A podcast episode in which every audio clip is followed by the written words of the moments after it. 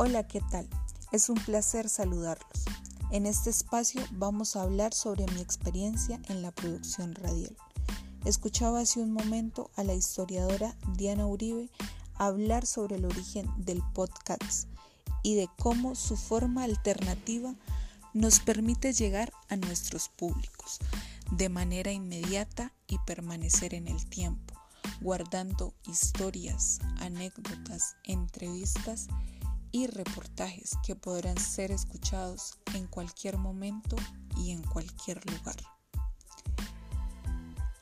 En estos momentos mi relato quedará grabado y podrá ser escuchado por cientos de personas a través de diferentes plataformas digitales que hoy hacen posible estas producciones alternativas con las que se puede llegar a fidelizar al público al producir contenidos distintos y amenos podemos hablar en estos escenarios de cambio climático y de la urgencia de empezar a adoptar medidas para mitigarlo, pero de una forma dinámica y divertida, donde combinemos nuestra voz, la música y entrevistas con expertos para concientizar y dar a conocer este, este tema que tal vez creemos lejano, pero que con el pasar del tiempo observamos más cerca.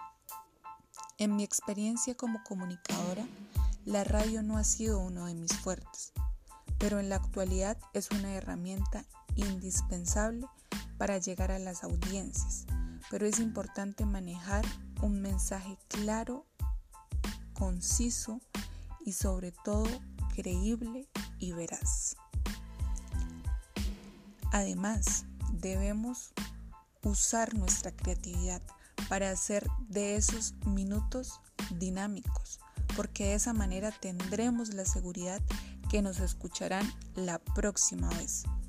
Uno de los principales aspectos es transmitir seguridad en lo que decimos, porque nuestro tono de voz también envía un mensaje a nuestros receptores. Y si no mostramos seguridad en nuestras palabras, seguramente estaremos perdiendo seguidores por lo que la improvisación tal vez no sea lo más recomendable para este ejercicio.